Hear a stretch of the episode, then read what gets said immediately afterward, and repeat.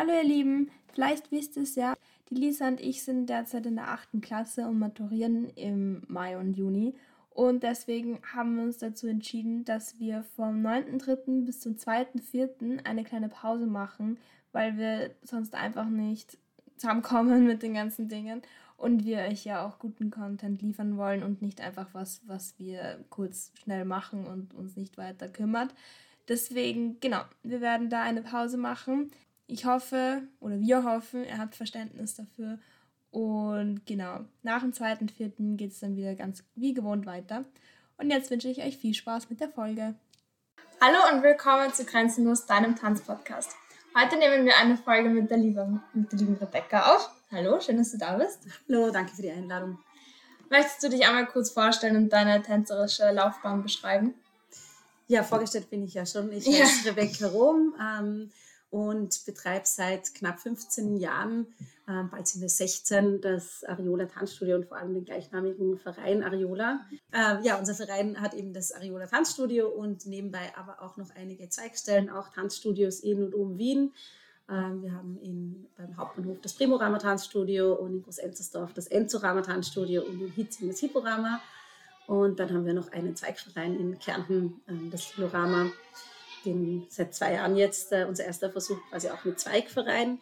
Nebenbei gibt es noch so ein paar andere Herzensprojekte, die unser Verein macht, die vielleicht jetzt in der Tanzszene nicht so bekannt sind. Wir betreiben zum Beispiel den ersten österreichischen Tanz- und Bewegungskindergarten, der ist hier direkt über uns und äh, war von mir wirklich so ein ähm, ja, Herzensprojekt, einfach weil ich es irrsinnig schön finde, dass Kinder wirklich von Anfang an da die Möglichkeit haben, sich zu bewegen und einen direkten Zugang bekommen, einfach zu Tanz und, und zu dieser Bewegungsform. Haben aber auch Schauspiel und Akrobatik und alles dabei und nutzen eben die Räumlichkeiten vom Ariola.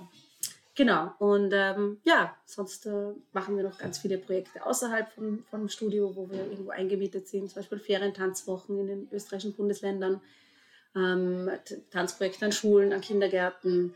Also wir sind da an vielen Stellen aktiv. Und ja, und was auch ähm, eigentlich mit ein großer Meilenstein war von unserem Verein, ist das Kolleg für kommerzielle Tanzstile und Pädagogik, äh, wo wir unsere Trainer auch selber ausbilden. Und da haben wir einfach gesehen, das ist irrsinnig wichtig, dass wir dann auch Leute haben, die nach dem Konzept arbeiten, wie wir es gerne haben wollen. Und unterrichten mittlerweile auch nur noch Menschen bei uns im Kinderbereich zumindest, die diese Ausbildung auch abgeschlossen haben. Cool. Und wie war so deine Laufbahn quasi so? Wie hast du angefangen, von klein auf zu tanzen? äh, ich komme aus Vorarlberg, auch wenn ich meinen Dialekt inzwischen gut vertuschen kann. Und da gab es, als ich ein Kind war, einfach sehr wenig Möglichkeiten. Also ich war in der Musikschule dort, ich hatte ganz eine liebe Ballettlehrerin, da war ich in der Volksschulzeit tanzen und sonst gab es nicht so viele Optionen dort. Und ich habe dann irgendwann angefangen, selber mit Nachbarskindern, wie es eh vielleicht viele auch von euch kennen, einfache Choreos selber zu erfinden auf die Musik. Ähm, damals gab es auch noch kein YouTube, sondern das war noch eher MTV oder irgendwelche Videokassetten, die wir uns angeschaut haben und uns da einfach einfache Schritte abzuschauen. Ich war lange der Meinung, ich habe den Boxstep erfunden. Dann habe ich festgestellt, es hat schon der andere vor mir den Boxstep erfunden. Ähm, also man, man kommt ja dann eh irgendwie auf so ein gewisses Repertoire an Bewegungen auch selber, wenn man einfach probiert mit dem Körper. Und ähm, eigentlich ganz ohne Anleitung und habe dann in Vorarlberg einen Verein gegründet, als ich 13 war. Äh, die Jumpies, die gibt es immer noch. Ähm, und da haben wir mit irgendwelchen anderen willigen Nachbarskindern irgendwelche selbst erfundene Schritte und Choreos ausprobiert, haben dann dort auch in, in einer Garage und dann im Pfarrsaal angefangen zu unterrichten und sind immer mehr und mehr Kinder geworden und schlussendlich habe ich da in meiner Jugend schon ein kleines Tanzstudio in Feldkirch aufgebaut. Und das war, glaube ich, eine super Vorübung für das, was ich äh, jetzt machen darf war natürlich alles auf einem ganz anderen Niveau, sehr niederschwelliger Zugang. Also es ging wirklich einfach darum, den eigenen Körper auszuprobieren, ohne jegliche Tanztechnik in Wahrheit. Ich habe dann schon in meiner Jugendzeit dort auch wieder war in, einem anderen, in einer anderen Tanzschule, ein paar Orte weiter und habe so ein bisschen Tanztechnik gelernt. Aber als ich nach Wien gekommen bin, habe ich schon gemerkt, da gibt es einfach noch, noch sehr, sehr, sehr viel. Und äh, im Vergleich zu den Wiener Jugendlichen habe ich vieles aufzuholen, die halt hier einfach mehr Möglichkeiten haben und habe in Wien eine Tanzausbildung gemacht und nebenbei dann schon angefangen, das Ariola hier aufzubauen. Genau. Mhm. Wobei ich auch dazu sagen muss, inzwischen ist in Vorarlberg auch anders. Also die Tanzszene mhm. dort hat sich super entwickelt und gibt auch relativ viel Angebot und in Wien überhaupt noch einmal. Also das mhm. ist explodiert, seit, seit es das ja. Ariola gibt. Damals gab es so eine Handvoll Studios, die was ähnliches gemacht haben und jetzt ist es ja, gibt so viel und was ich auch irrsinnig schön finde, ist, dass es dann doch ein Stück weit natürlich Konkurrenz ist. Also wenn es viele gibt, hat man mehr Konkurrenz, aber in Wahrheit ist die Szene so extrem gewachsen, dadurch, dass es so viel Angebot gibt. Also mhm. es ist weniger ein, man nimmt sich was weg, sondern umso mehr Studios es gibt, umso mehr wachsen eigentlich alle. Also wir sind viel mehr gewachsen, seit es noch viel mehr andere gibt. Und das fand ich eigentlich ganz spannend zu beobachten. Und äh, ich glaube, da gibt es auch noch viel Luft nach oben. Also es gibt immer noch viel zu viele Leute, die nicht tanzen. Das stimmt. das stimmt. Oder die sich nicht trauen oder so. Ja, genau. Und du hast ja schon gesagt, du hast viel aufgebaut, Studios, den Verein, viele Projekte nebenbei. Machst du das Ganze hauptberuflich? Ja, auf jeden Fall, ja. Also auch schon, schon immer eigentlich. Ähm, ich habe neben meinem Studium eben angefangen, da habe ich noch studiert und, und aufgebaut. Das war super, weil ich einfach nicht finanziell davon abhängig war, weil ich noch von meinen Eltern unterstützt wurde, solange ich studiert habe. Aber dann, seit das Studium abgeschlossen ist, also ich habe Pädagogik noch studiert auf der Uni, mhm. seit das abgeschlossen ist, lebe ich voll davon. Okay. Ich habe jetzt auch das erste Mal war auch für mich eine äh, sehr spannende Erfahrung während Corona das erste Mal einen anderen Job gemacht, weil ich mir dann doch gedacht habe, puh, äh, selber zwei Kinder und irgendwie im ersten Lockdown hat man ja wirklich so das Gefühl gehabt, wow, äh, geht gar nichts mehr und es waren jegliche Hilfen noch nicht, also war nicht absehbar, ob wir wirklich staatliche Hilfen kriegen und so, es hat sehr lange gedauert. Dann habe ich einen anderen äh, Job angefangen in meinem eigentlichen Bereich als Sozialpädagogin und war eine sehr lehrreiche Erfahrung und ähm, auch insofern, dass ich dann wieder gemerkt habe, nein, ich mache eigentlich genau das, was ich gern machen möchte und, und mache das jetzt fast noch lieber als davor. auch wenn es cool. cool. ist, mal was anderes auszuprobieren, aber irgendwie dann, äh, ja, war schon so, eigentlich will ich genau das machen, was ich mache. Schön. Und wie bist du eigentlich, also du hast ja schon irgendwo gesagt, wie du auf die Idee gekommen bist, eine Tanzschule aufzubauen, einfach weil es wenig Angebot gab und wenige getanzt haben. Und warum hast du dich endgültig dann dazu entschieden, dir wirklich was Eigenes aufzubauen, auch in Wien vor allem? Ich glaube, es, also zumindest von mir selber kann ich sagen, dass, dass so Sachen immer sehr geprägt sind von, von Zufällen. Also es war diese ganze Entwicklung vom Areola war weniger ein, äh, es gibt einen Businessplan und im Jahr so und so möchten wir da und da stehen und das ist unser Budget, sondern es war eher ein, ähm, ich habe hier unterrichtet bei einer Organisation. Ich hatte da irgendwie eine Handvoll wirklich begeisterter Kinder und wir haben dann irgendwie dort nicht mehr in der Schule, war kein Platz für die Stunde mehr. Und dann habe ich gesagt, okay, suchen wir uns was Eigenes. Und ähm, bin mit Freundinnen von der Uni ins Café Merkur spaziert und ah, da war ein leerstehendes, nettes Geschäftslokal, das könnte man nehmen. Also es war ganz oft so ein, ähm, es hat sich irgendeine Gelegenheit geboten und äh, ich habe es ausprobiert. Auch, auch ähm, das Primorama zum Beispiel im Hauptbahnhof ist so entstanden. Das war nicht, ah, wir wollen unbedingt eine neue Zweigstelle machen, sondern unsere Nachbarn hier im Haus, da sind ganz viele Architekten, sind auf uns zugekommen und gesagt, hey, wir machen da beim Wettbewerb mit, wollt ihr da dabei sein? Weil sie haben irgendwie jemand gebraucht, der schon für die Erdgeschosszone feststeht. Das hat man für die Bewerbung gebraucht. Und es war voll spannend. Über zwei Jahre sind wir mit den Architekten gemeinsam durch dieses ganze Bewerbungsverfahren bis zum ÖBB-Gremium, wo man dann persönlich das Projekt vor dem ÖBB, ich weiß nicht was, vorstellen musste.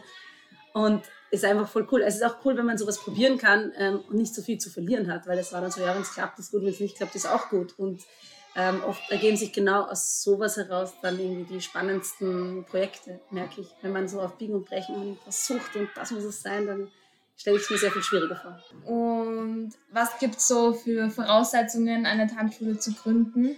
Oder Gibt es überhaupt irgendwas, was man haben muss? Ja, so? na, rechtlich eigentlich gar keine. Das ist total spannend. Ähm, rechtlich ist es ja in Österreich so, dass im Vergleich zu einer Tanzschule, die ein Gewerbe ist, die man bei der WKO meldet, also die ist ähm, gewerberechtlich einfach geschützt und äh, da braucht man, um eine Tanzschule zu gründen, diese Tanzlehrerbefähigung. Das ist in Österreich wie ein Lehrberuf, durch den man geht. Und am Schluss hat man eine Meisterprüfung und dann darf man eine Tanzschule eröffnen. Viele umgehen das auch insofern, dass sie sich einen Geschäftsführer nehmen, der eben geprüfter Tanzlehrer ist und sie selber als Besitzer sind es nicht. Also man kann da schon, man muss ja nur wen haben, der das hat. Ähm, aber es geht nicht einfach so, dass jeder dahergelaufene da sagen kann, ich mache eine Tanzschule. Bei den Tanzschulen ist das ganz anders und das finde ich irgendwie auch das Spannende daran, dass es eben durch diese Verknüpfung auch von Sport und Kunst, also irgendwie sehen wir die Diskussion, ist Tanzen Kunst oder Sport? Ja. Und dieses, äh, alles, was in den Bereich Kunst geht, ist immer frei. Kunst muss immer frei sein, sonst gibt es keine Weiterentwicklung. Das heißt, es haben sich über viele Jahre hinweg eigentlich die Tanzstudios gesträubt, dagegen irgendwelche Reglementierungen auferlegt zu bekommen, weil sie gesagt haben, wir können uns da nicht weiterentwickeln.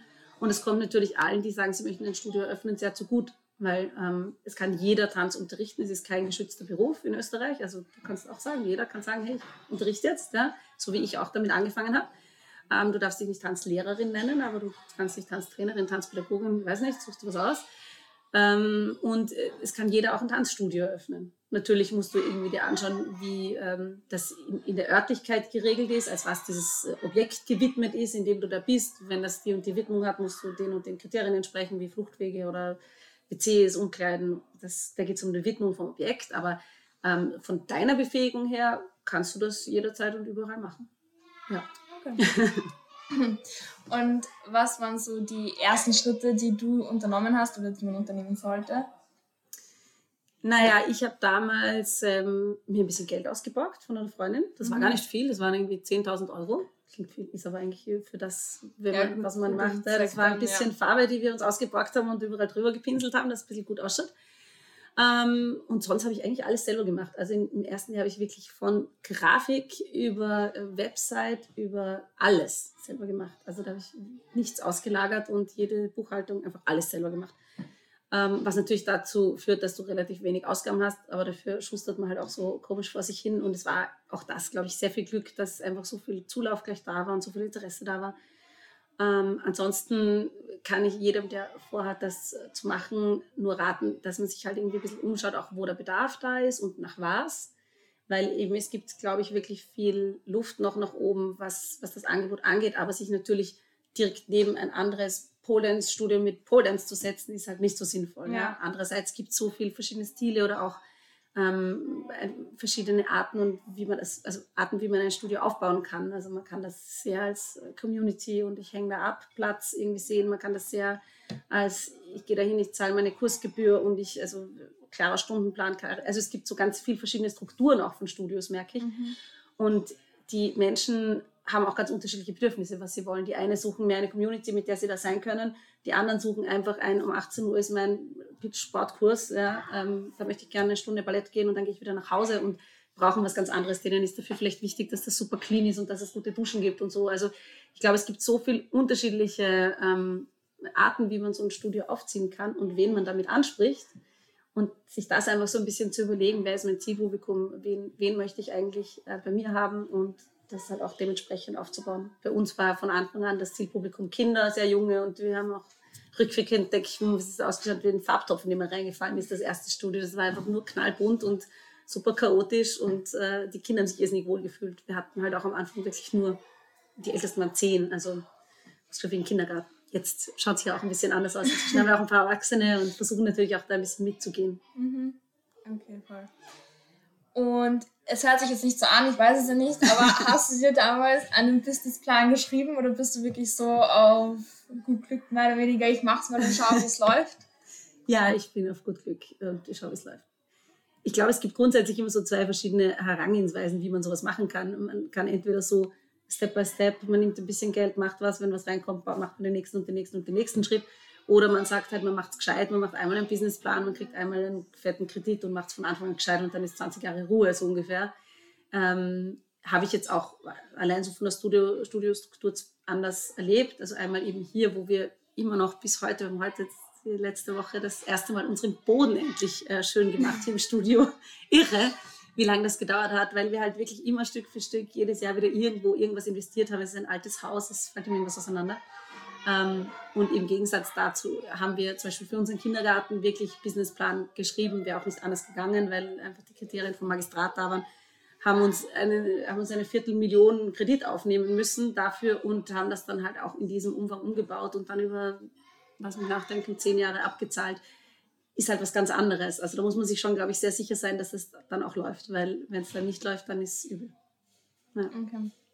Aber war auch spannend, auch mal die Erfahrung zu machen, hey, es braucht einen Businessplan, es braucht ein genaues, bis dann muss das erreicht sein, eine realistische Einschätzung, einen Worst Case, einen Best Case und so gibst du das alles dann auch ab bei der Bank. Und also ist jetzt auch nicht das eine besser und das andere schlechter. Ich glaube, man ähm, sind einfach unterschiedliche Herangehensweisen. Ist sicher von Person zu Person unterschiedlich, so wie man vom Charakter her ist und so. Mhm. Ja. Voll. Ich finde es auch fast langweilig, wenn man von Anfang an das perfekte Studio hat, weil dann kann man nie was verändern. Ich bin das ja so jemand, ich tue ja gerne jedes Jahr irgendwas verändern. Ja. Und wenn ich jetzt am Anfang schon alles gemacht hätte, dann hätte ich ja nie mehr was zu tun gehabt hier. Ja, voll. So ist das irgendwie lustig. Kann man immer was tun. Stimmt, ja. Kannst du kurz zusammenfassen, was so für Kosten anfallen, wenn man quasi sich dazu entscheidet, ein Studio oder eine Tanzschule zu gründen?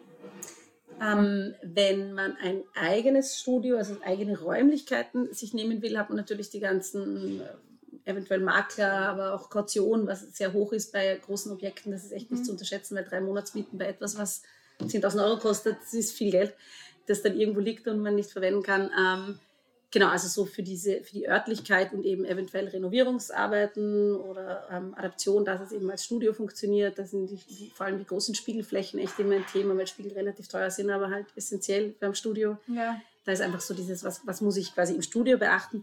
Ansonsten gibt es, glaube ich, nichts, was man jetzt unbedingt finanziell äh, ausgeben muss, um ähm, ein Studio zu gründen. Wir sind als Verein strukturiert, das heißt, wenn man jetzt sagt, man möchte einen Verein gründen, da hat man minimale Abgaben, ich weiß nicht, 25 Euro so um den Dreh, die man an diese Vereinsbehörde entrichtet, damit man ein offizieller Verein ist, aber das ist wirklich ganz, ganz wenig. Und es ist ja auch immer eine Möglichkeit zu sagen, ich nehme nicht gleich eigene Räumlichkeiten, sondern ich miete mich erstmal irgendwo anders ein für die ersten zwei Jahre oder so und schau mal, wie das läuft. Aber ich, ich bin quasi ein Studio, aber ohne einen eigenen Raum zu haben, sondern erstmal so ein mobiles Studio. Ähm, ja, ansonsten würde mir jetzt nichts einfallen, was so großartig Kosten verursacht. Also kommt halt total an auf das Objekt und wie das beschaffen ist. Mhm. Ja. Okay. Makler sind echt. Aber leider alles nur noch, ja, na, und alles nur noch mit Makler zu kriegen inzwischen. Also, ja. Wenn ihr da draußen ein Objekt findet ohne Makler, nehmt es.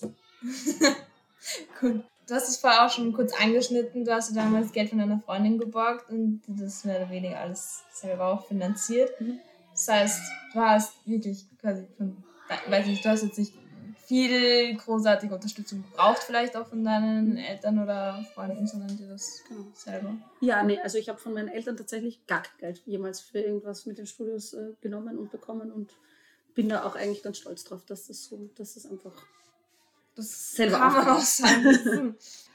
du hast es vorher auch schon kurz erwähnt, dass es eigentlich nicht so wirklich was gibt, was man rechtlich beachten mhm. muss, oder? Mhm. Aber gibt vielleicht trotzdem irgendwelche Dinge, die wichtig sind da? Ja, also ich meine, man muss schon irgendwas beachten. Man muss einfach sich anschauen, wie man strukturiert ist. Also wenn ich sage, ich bin eben ein Verein, dann unterliege ich der Vereinsbehörde. Mhm. Wie melde ich jetzt dieses, wie ich in ein Vereinslokal? Was sind da für Kriterien als Vereinslokal zu erfüllen, zum Beispiel? Mhm. Ja? Also irgendwas ist schon zu erfüllen, nur das ist halt sehr unterschiedlich, je nachdem, wie man strukturiert ist. Und bin ja auch im Verband der Tanzstudios aktiv und da haben wir eine Erhebung gemacht und haben uns angeschaut, wie die strukturiert sind. Und es sind mehr als die Hälfte der österreichischen ähm, Studios sind EPUs, also Ein-Personen-Unternehmen, einfach neue Selbstständige, die halt ähm, das selber machen und nicht in irgendeiner Struktur wie einer GmbH oder im Verein oder so. Also es gibt schon noch ein paar andere Strukturen auch, aber es ist wirklich der Großteil sind einfach Einzelunternehmer. Ja, ähm, und da muss man einfach sich anschauen, welchen Kriterien unterliege ich mit, mit dem, was mhm. ich machen möchte. Das ist sehr unterschiedlich. Uh, was sonst ganz, ganz wichtig ist, also mein Top-Tipp an alle, die irgendwas machen wollen, auch ohne eigenes Studio, sobald ihr unterrichtet, unbedingt eine gute Haftpflichtversicherung abschließen. Die ist nicht in der Haushalt inkludiert, entgegen des allgemeinen falschen Glaubens. Also es ist schon eine Haftpflicht in der Haushalt drin, aber nur für Privatangelegenheiten mhm. und nicht für den Beruf. Und eine Berufshaftpflicht ist in jedem Job, wo man mit anderen Menschen arbeitet, einfach unverzichtbar, weil es kann immer irgendwas sein. Und wenn jetzt ein Kind sich genau unter deiner Aufsicht, ich weiß nicht was, Schlimmes tut und ein Leben lang äh, nicht mehr gehen kann, dann bist du echt dran ohne Haftpflicht. Und das kann immer sein. Also egal wie vorsichtig man ist, ähm, ja. Es kann auch immer einer von den Eltern blöd sein, wenn man mit Kindern arbeitet. Äh, wir hatten auch einen Fall einmal, wo uns ein Vater verklagt hat, weil sein Kind sich selber die Ballettstange auf die Zehen gestellt hat und ein irrsinniges Drama gemacht hat. Und äh, ja, also da hatten wir schon ein paar Fälle auch in den letzten Jahren und ähm, ist immer gut zu wissen, dass man einfach ein Stück weit abgesichert ist. Und bei uns ist inzwischen auch Pflicht, also wir nehmen tatsächlich nur Tanztrainer bei uns, die müssen unterschreiben im Vertrag, dass sie eine Haftpflichtversicherung haben. Okay. Ja, es ist sicher gut, das zu haben, sonst ja. kann es schwierig werden. Wie hast du allgemein damals, ich meine, du kamst auch aus Vorarlberg, hast Wien vielleicht noch nicht so gut gekannt. Wie hast du damals Schülerinnen und Schüler für dein Studio gewonnen, dass sie eben kommen? Ja, ich habe ähm, an verschiedenen Orten schon unterrichtet. Also ich habe ein paar Kurse in der Volkshochschule gehabt, ziemlich schon am Anfang und in einer Organisation, die Tanzkurse in Volksschulen anbietet. Habe halt so an verschiedenen Orten unterrichtet. Ähm, ein paar davon sind damals mitgekommen mit mir ins Studio, weil die eben dann schon zu alt waren für diese Kurse. Und ganz viel war Laufkundschaft tatsächlich. Es war so ein Lokal zur Straße hin. Also wir hatten viele Fenster nach außen, was eigentlich total unpraktisch war, weil die Kinder ständig abgelenkt waren, aber halt auch eine super Werbung. Also viele Leute, die einfach da vorbeispaziert sind. Und ähm, wir haben ganz viel geschnuppert, also verschiedene Schnupperangebote gemacht an Schulen, gratis Schnupperkurse, bei irgendwelchen Straßenfesten, bei allem waren wir dabei. Einfach um mal so ein bisschen einen Bekanntheitsgrad zu kriegen und, und. Und das Allerwichtigste ist einfach Mundpropaganda. Also da kann man noch so viel Flyer machen und in Facebook-Werbung investieren. Das ist niemals so viel wert, wie jeder zufriedene Kunde bringt wieder eine mit. Mhm. Ja. Ich liebe so Studios, Gratiskurse haben und Schnupperstunden. Aber als Kind, ich habe es geliebt. Das war so cool gemacht. Ja, schau, deshalb machen wir das. Ja, ich es wirklich geliebt. Gibt es etwas, das du jetzt, wo du sagst, okay, das hätte vielleicht anders laufen können oder das würde ich jetzt, würde ich es nochmal machen, würde ich es anders machen? So konkret, also es ist vieles schiefgegangen auch. Das sieht man natürlich am Ende immer nicht, was alles schiefgegangen ist. Wir haben auch äh, Zweigstellen aufgemacht, die wir dann wieder zugemacht haben. Zum Beispiel in Korneuburg hatten wir auch eine Zeit lang ein Studio. Das hat einfach nicht funktioniert, weil das Klientel dort für das Angebot nicht offen war und mhm. dafür auch wieder die Kosten zu hoch waren. Also es war einfach eine schwierige Kombination von Faktoren. Ich würde jetzt trotzdem nicht sagen, ähm, das hätten wir nicht machen sollen, weil ich glaube, es ist einfach immer ein Lernprozess und solange man nicht wirklich, wirklich äh, schlimm damit auf die Schnauze fällt, äh, ist es, gehört es für mich zu dem Lernprozess dazu. Ich glaube, der größte Lernprozess war, wir hatten eine Zeit lang auch ein Café ähm, schräg gegenüber hier vom Areola. Mhm. Ähm, und das war wirklich finanziell, hat uns sehr, sehr viel Geld gekostet, dass das nicht aufgegangen ist, das Konzept. Ähm, aber auch da haben wir irgendwie die Kurve gekratzt. Und ja, da denke ich mir, Gastro würde ich jetzt nicht mehr unbedingt machen. Ist, glaube ich, einfach ein irrsinnig schwieriges Pflaster. Und unterliegt eben sehr vielen, also sehr vielen Auflagen und Bestimmungen und ist irrsinnig mühsam. Also wenn ich das vergleiche auch mit jetzt äh, Studio, wie oft da irgendwer was kontrollieren kommt oder sich anschaut, das ist kein Vergleich mit Gastro. Ähm, mhm. ja. Aber nein, ich könnte jetzt, also ich würde jetzt rückwirkend nicht sagen, dass man irgendwas gar nicht machen hätte sollen, sondern ja, no risk, no fun, ein bisschen auch. Und hast du noch Tipps oder Tricks, die, die dir selber vielleicht damals auch geholfen haben, die du bekommen hast oder jetzt auch Leuten geben willst, die vorhaben, ein Studio aufzubauen? Ich glaube, es war für mich voll super. Ich habe viele, viele Jahre gemeinsam mit einer Freundin das Ariola gemacht. Die ist jetzt vor zwei Jahren äh, nach Luxemburg gezogen die war eigentlich ziemlich von Anfang an dabei. Also die ersten Jahre war, war ich offiziell allein, aber sie ist dann irgendwie so nach zwei, drei Jahren schon dazu gestoßen. Und es war schon immer super, nicht das ganz allein machen zu müssen. Also diese Struktur mhm. von, ähm, man ist ein Team, man entscheidet Dinge gemeinsam. Also sie war ganz lang so wirklich, wir haben einfach alles gemeinsam entschieden und das war sehr, sehr viel wert, weil dann hängt nicht immer dieses ganze, wenn, auch wenn was schief geht, dann ist nicht, hängt nicht nur bei einem selber diese ganze Verantwortung, sondern man baut sich auch gegenseitig wieder auf, man unterstützt sich.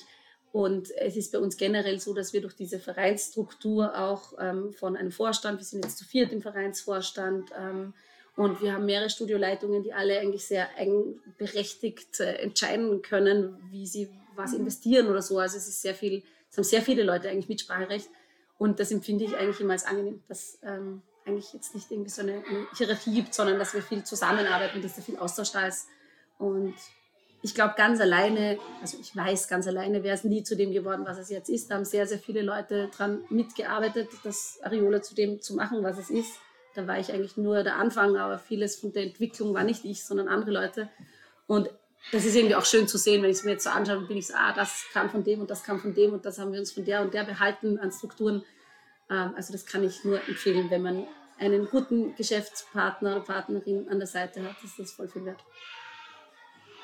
Cool. Sicher auch psychisch eine, ja. eine ja. gute Unterstützung dann eben, wenn man nicht immer alles selber entscheiden Fall. muss, wenn genau. was schief läuft, dass man nicht alleine genau. ist. Hat natürlich den Nachteil, dass einem auch nie gehört. Also bei uns ist auch so, wir sind ein Verein, es ist mhm. nicht mein Besitz, den ich irgendwann meinen Kindern vererbe oder so, sondern es ist ein, ein gemeinsames Werk von den Leuten, die hier mhm. mitgearbeitet haben und irgendwann wird jemand anderer daran weiterarbeiten, im mhm. besten Fall. Aber es ist nicht so dieses, ich habe eine Firma aufgebaut, die gebe ich jetzt meinen Kindern. Ne? Ja. Ganz ein anderes Grundgedanken. Gut, so quasi, ja. Ja, voll. Und gibt es auch in Zukunft so Projekte, die du noch machen willst oder noch Studios, die du irgendwo irgendwie noch öffnen müsstest äh, oder möchtest? Oder ist es ein vollendetes Masterpiece für dich? Nein, ich glaube, ich lasse es einfach wieder auf mich zukommen. Es ist schon immer wieder, wir haben schon immer wieder viele Ideen, was man noch alles so tun und machen könnte. Ähm, ich glaube, gerade was das Thema Zweigstellen oder, oder Studios angeht, äh, wie gesagt, gäbe es noch viele Optionen ähm, mit den geeigneten Leuten auch, die sind interessiert, damit zu arbeiten. Aber auch sonst, also ich, auch im, im Kolleg und jetzt eben mit dem Verband, mich interessiert ganz stark einfach so dieses, ähm, was, was sind eigentlich Tanzstudios, was ist die Struktur, wie kann man dieses, dieses ganze, diese ganze Szene eigentlich verändern. Nicht nur jetzt für mich selber mehr Studios, sondern eher wie, wie kann man die gesamte Branche Tanzstudios ähm, wichtiger machen, auch in der Wahrnehmung der Menschen wichtiger machen Ähm, so dass es eben, also es war jetzt in der Corona-Krise, glaube ich, für uns alle ein Dämpfer, dass das einfach nie auch nur irgendwie erwähnt wurde. Ja? Wir mussten immer zehnmal nachfragen, wo wir jetzt eigentlich dazugehören, weil keiner sich irgendwie auch zuständig fühlt für Tanz, weil Sport hat immer gesagt Kultur und Kultur hat gesagt, das ist Sport und keiner wollte wirklich mit uns irgendwie sich beschäftigen und, und wir wurden so als äh, unwichtige Nische abgetan, wo ich mir denke, Tanz ist so ein Urinstinkt der Menschen. Also die Menschen haben sicher getanzt, bevor sie ins Fitnessstudio gegangen sind und sie haben auch getanzt, bevor sie ganz viele andere Dinge gemacht haben, ja, ins Restaurant gegangen sind. Also Tanzen ist so was Essentielles eigentlich. Warum ist es in der, im Bewusstsein der Menschen nicht, nicht so da? Ja. Und da gibt es, glaube ich, viel, wo man einfach noch arbeiten kann in die Richtung. Und dazu gehört unsere Entwicklung als Verein, aber auch die Entwicklung von, von der ganzen Branche. Und es ist auch eine sehr junge Branche. Also es gibt Tanzstudios ja noch nicht so lange in Österreich. Es gibt seit den 80er Jahren soweit. Wir sind auch gerade dabei, das ein bisschen zu, uns anzuschauen, zu untersuchen. Aber das sagen wir mal 40 Jahre, dass es das überhaupt erst gibt. Also ähm, es ist voll spannend, irgendwie auch Teil zu sein an dieser Entwicklung, irgendwie teilhaben zu dürfen, mhm. zu schauen, wo das hinführt, was sich da noch tut in den nächsten Jahren. Ja, voll. Ich bin auch schon gespannt, was sich noch tun wird. es ist alles auf einem guten Weg. Jetzt haben wir alle eure Hörer, die guten Tipps bekommen von mir, werden alle Tanzstudios aufmachen, flächendeckend in Österreich, es in jedem noch so kleinen Dorf ein Tanzstudio gibt und dann lassen sie die Weltherrschaft an. cool. Ja, mal schauen, was bei mir so kommt. Ich weiß es auch nicht. Vielleicht gründe ich auch irgendwann mal irgendwo ein Tanzstudio. Ja. Wer weiß. Ja, voll. Ja, dann danke schön, dass du dir heute noch einmal Zeit genommen hast. Ich, ich fand es sehr spannend. Noch sehr interessant einfach. Also Dankeschön. Gerne. Und ja, passt. Tschüss. Ciao.